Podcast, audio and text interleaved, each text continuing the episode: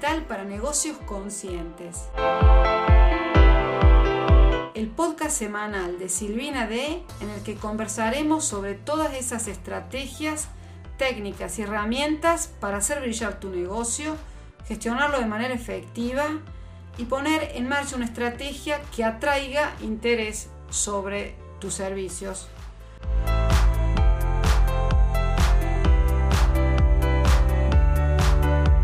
Hola, te doy la bienvenida al episodio 91 del podcast Marketing Digital para Negocios Conscientes.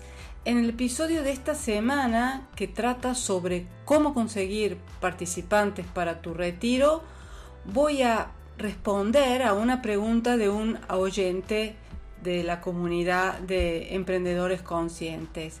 Así que bueno, si estás por organizar también tú un retiro, este episodio te interesa. Pero bueno, procedamos por partes. Ante todo, ¿qué es un retiro en sí?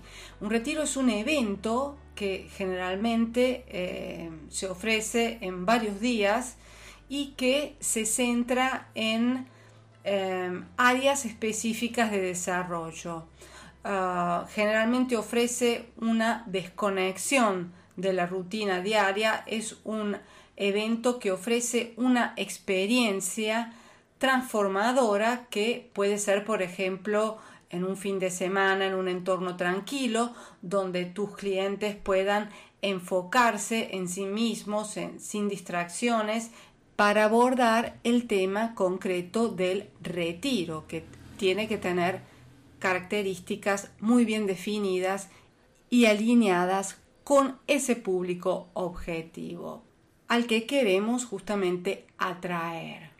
Y justamente el primer punto, la primera clave es identificar a ese público objetivo porque no todos, porque no todos tus clientes o tus posibles clientes pueden encajar con ese digamos, con ese avatar, ¿no? Porque justamente el primer paso es entender exactamente a quién quieres llegar. Te voy a poner un ejemplo para que lo tengamos todo mucho más aterrizado.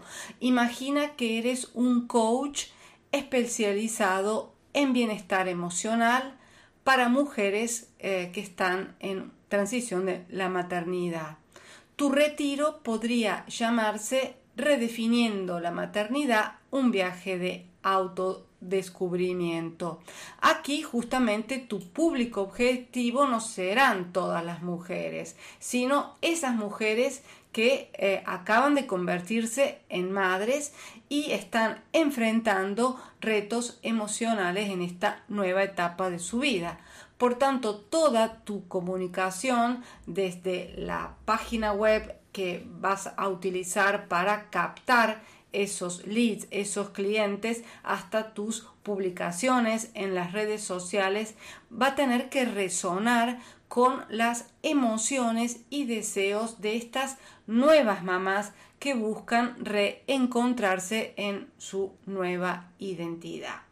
Y este primer punto de identificar a ese público objetivo ideal para tu retiro nos lleva automáticamente a la segunda clave, que es crear contenido de valor relacionado.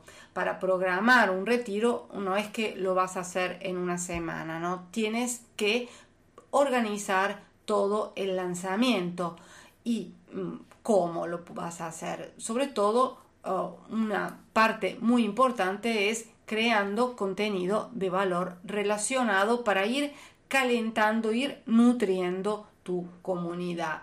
Aprovechar tu conocimiento para compartir artículos, vídeos, eh, reels, en fin, donde estés presente en las redes, que estés presente y que aborden justamente esa transición a la maternidad. Clave número 3. Usa testimonios de retiros anteriores si has organizado ya experiencias o eventos similares, puede ser interesante compartir historias de madres que redescubrieron su esencia en tus retiros, porque eh, la identificación en este caso con los testimonios es muy poderosa. Clave número 4, ofrecer incentivos. Puedes, por ejemplo, optar por ofrecer promociones para mamás amigas o precios especiales para inscripciones tempranas, porque digamos ofrecer estos, uh, este tipo de incentivos puede ser muy atractivo. Yo, por ejemplo, cuando organicé la cumbre virtual, no era un retiro, pero era un evento, la cumbre virtual Negocios Digitales Conscientes, justamente había creado un early bird, ¿no? una inscripción temprana con un precio inferior respecto al pase VIP eh, estándar. Clave número 5. Utiliza el email marketing. Ya me habrás oído hablar si sigues este podcast que el email marketing es una de las tácticas más poderosas uh, y que está presente siempre a lo largo de toda la estrategia de marketing digital. Es importante que mantengas a tu lista informada sobre el retiro, compartiendo también en tu lista contenido exclusivo y que eh, resalte la importancia, por ejemplo, de tomarse un tiempo para sí mismas a esas, a esas nuevas mamás. Puedes también invitar a la comunidad de suscriptores de compartir el evento con sus contactos, sí, a los que puedan interesar el evento. Eh, y por eso es importante que si organizas un evento puedas también tener toda, digamos, la parte del embudo digital organizado y planteado, porque de esta manera vas a poder también usarlo en sucesivos eventos y retiros que quieras ah, organizar.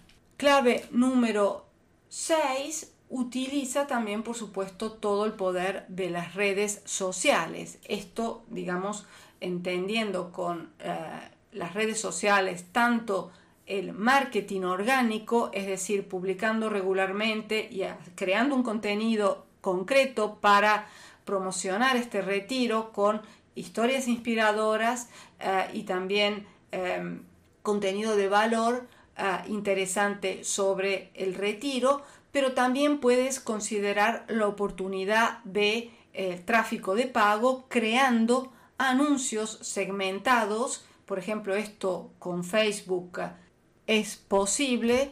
Por ejemplo, segmentar por intereses, por demografía o edad y sexo.